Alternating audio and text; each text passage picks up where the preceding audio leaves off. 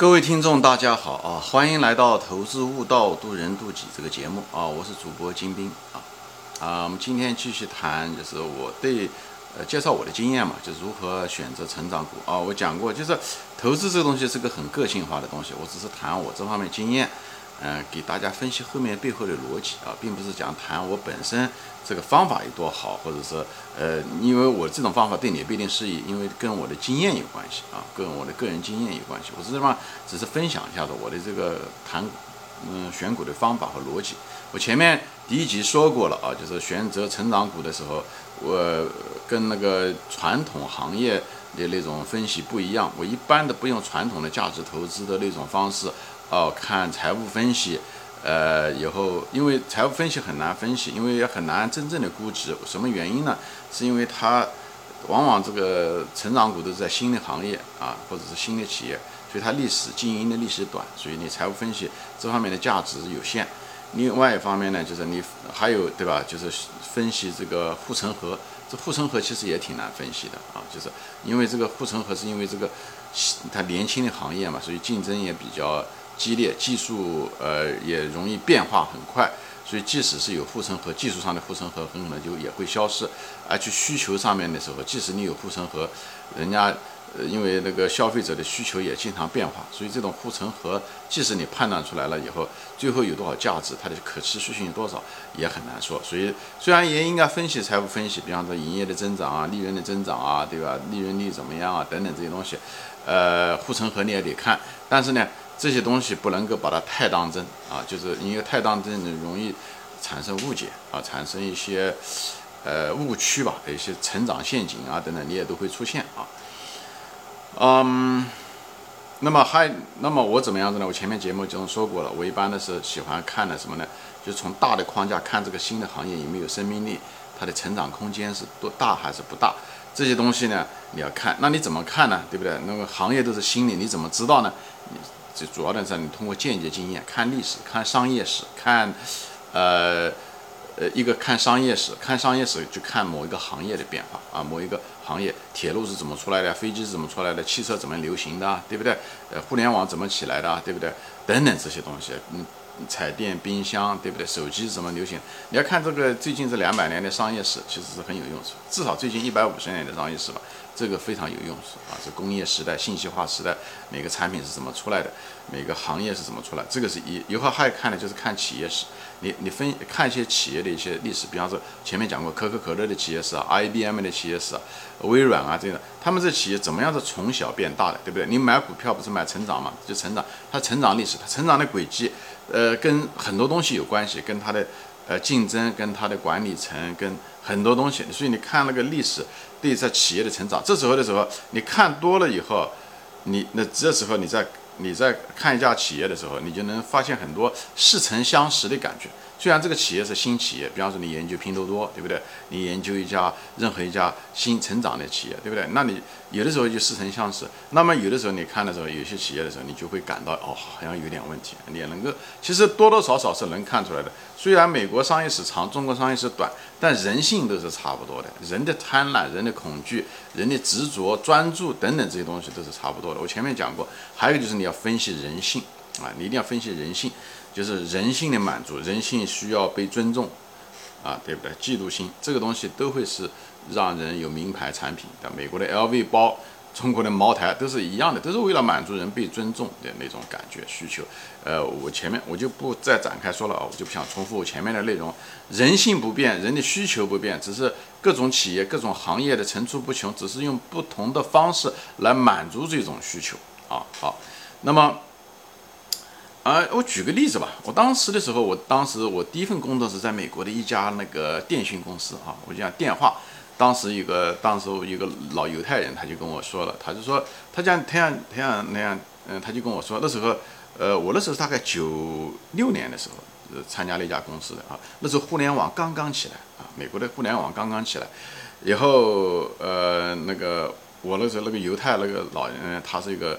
他就跟我说，这个他也是这个公司的创始人之一，他就跟我说，他讲这个互联网一定会起来。当时很多人对互联网有怀疑，说要什么互联网，人有电话就行了，要互联网干什么？有什么信息都是美国这些信息都很嗯，都有，对不对？就是这些什么呃，Yellow Book，这种都有，哈人家要互联网干什么？到互联网上找什么东西啊的时候，人就很难想象到互联网的。但不看现在啊，你你知道互联网上有很多很多看视频啊，看电影啊，看我这音频啊等等。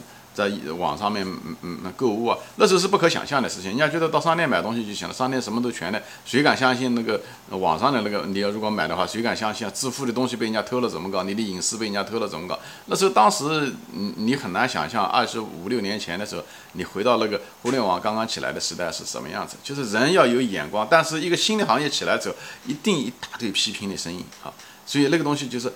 他当时刚刚诞生的时候，一个伟大的东西一定是从最小的时候、最小的时候开始的。当然，小的东西不一定会发展成伟大的东西，但伟大的东西一定是从那么小的开始的。就像共产党解放中国，当时来的时候也就是两个教授，对不对？十几个学生而已，干出来的，这是一样的。他一定在小的时候，而且他一定不完美，而且一堆问题。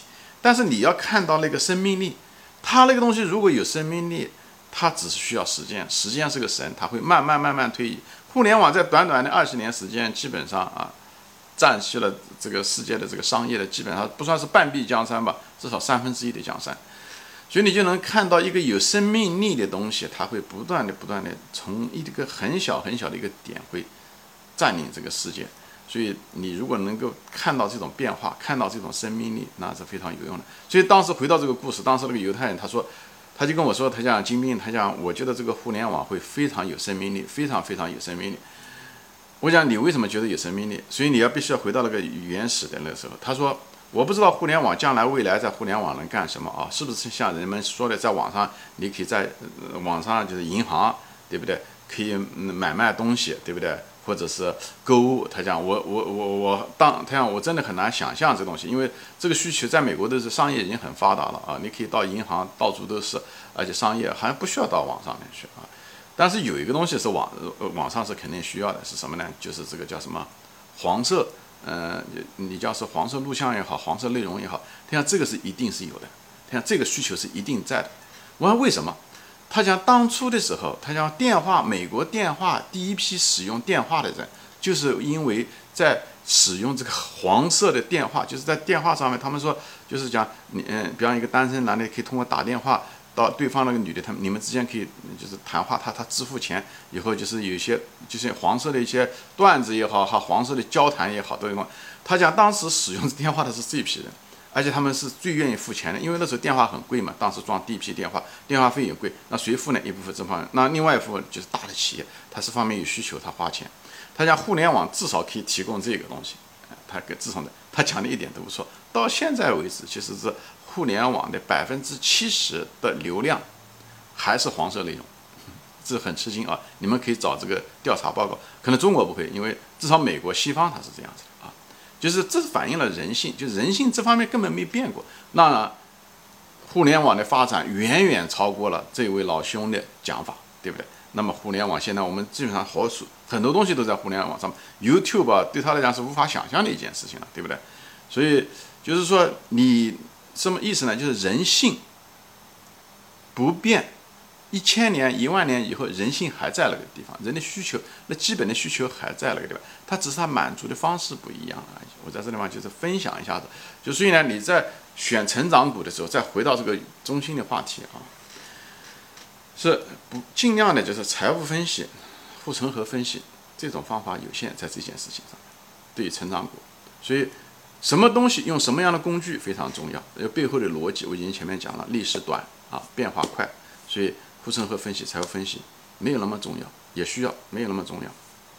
最重要的是你要分析商业史，看一个行业，这个行业有没有生命力，这个新兴的行业有没有生命力。通过阅读大量的商业史，能知道以后呢，你怎么样的找到这个行业的龙头呢？对不对？因为这虽然是新兴行业，那么行业的龙头是什么呢？通过阅读大量的企业史。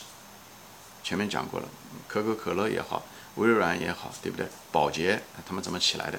对大量的这方面的书，你可以看，拿它翻译出来看。所以这个东西你培养的那种商业感觉，鉴别好的公司、好的企业文化，这种感觉，以后当你分析这公司的时候，你通过一些蛛丝马迹，跟你学会的那些间接知识放在一起的时候，你跟人家就不一样。这就是你的能力圈，懂吗？这就是你的能力圈，这就是你选择成长股的一种能力圈。以后还有一个就是什么呢？就除了商业史、企业史，还有一个什么？就对人性要了解啊，对人性要了解，人性的很多东西，我前面讲过了，人性的希希望被尊重，人性的嫉妒，这个都跟品牌、跟定位都很很有关系。所以很多高端产品做得很好，像茅台啊这些东西很好，就满足了人的一种被尊重感。嗯，礼品嘛，中国是个礼品文化，送礼品的人觉得有面子，收礼品的人也有面子，这都是人的最起码的一个尊重感。只是在中国文化中反映在面子文化，其实在哪个国家都有人都希望有被尊重的感觉，人的嫉妒心，所以人喜欢买名牌就是这个原因，对不对？买买品牌也是希望被别人尊重，买好车都是这样子的。其实这些东西都差不多的，以后将来也许不是买车买。买那个，但是还会有别的名牌会出现啊！这个人的基本的需求都没有变过，人们喜欢快乐，所以娱乐啊，对吧？嗯，你不管怎么说，有人说这个娱乐至死，其实人还是想被娱乐，喜欢追求幸福感，喜欢追求快乐，是人的最基本的一个需求。所以呢，任何一个商品，任何一个行业能够满足人的这种需求都可以。还有人的怕孤独啊，对不对？人怕寂寞啊，你能满足都可以，像微信啊。社交媒体啊，实际上都满足了人的这方面啊，这方面的呃孤独感，对不对？你在地铁、在电梯上面，你有那种孤独感，哎，你刷刷手机就可以了。手机讲白了，就提供了个这样的一个服务，这个传一个视频，你可以看看笑一笑，这是一个娱乐，对不对？这是一样的。那么避免痛苦，对不对？也是一样的。药啊，就可以避免你痛苦啊，对不对？吃了这个药可以让你避免痛苦啊。包括喝酒，喝酒也有的人是喝酒是为了避，就是有烦恼事情，喝了酒就会好一些，或者是他为了追求一种改变自己的情绪，他喝酒啊，就是呃让自己高兴一点，哎，或者是解除自己的这种痛苦，就是比方说一天开车开了一天啊很疲倦啊，对吧？司机啊开车啊，他喝点酒，他能够放松自己，也是一种减少疏解自己痛苦的一种方式。就嗯，别的什么药啊，各种药啊，也是一样的，对不对？所以大量的像云南白药也好。片仔癀也好，这些东西都满足这方面的一些。美国那么很多大的药企，癌症啊等等这些东西，也都是为了满足这东西。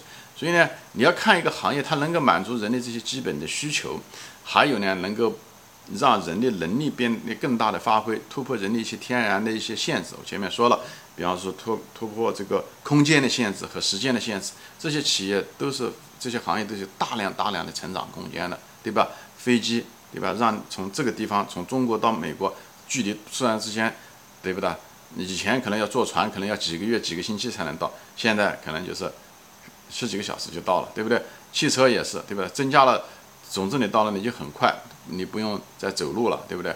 而且呃非常方便，你想去哪里就去哪里，所以这些东西都增加了人的自由度，脱脱离了空间。所以当年汽车、飞机都是很好的行业，能够发展起来，而有些行业只是昙花一现就没了啊，有些东西就没了。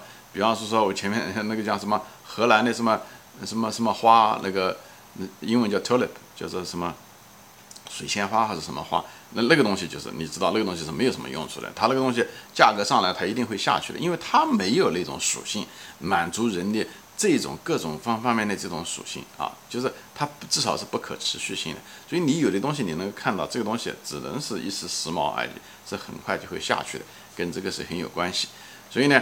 啊，所以你要知道，哎，因为好的行业就会帮人跨越空间，节省时间，节省时间一样的，对不对？电脑，对不对？网上会议，对不对？这样的话节省人人的旅行的时间，对不对？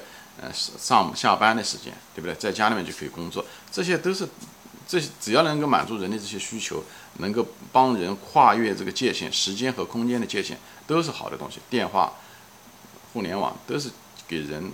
突然之间让人得到信息更快，交流起来更省时间，这些东西都是非常有生命力的行业。就在未来，你来判断一个行业，也就是这样子。一个是根据历史背景，对吧？你的商业史的背景，还有一个就看这些行业的属性。以后在这里面选这个具体的龙头企业行业的时候，你就看研究它的历史，以后对人性了解的更透。这样的话，你就知道它的生意特点、行业特征、人性满足人性的强烈程度怎么样。哎，等等这些东西，那么你选择选到一个好的行业，选到一个好的企业的概率就比别人大很多。所以这个东西通过间接经验，这这些东西都可以靠读书就可以读来的，好吧？你就是读完了书以后反复思考就好了，好吧？行，今天就说到这里，我还没讲完啊，就是关于这个如何选择成长股，也后面一个最重要的一一个一个话题，我还没讲啊。行，今天就说到这里吧啊，我们下次再见，也欢迎大家转发。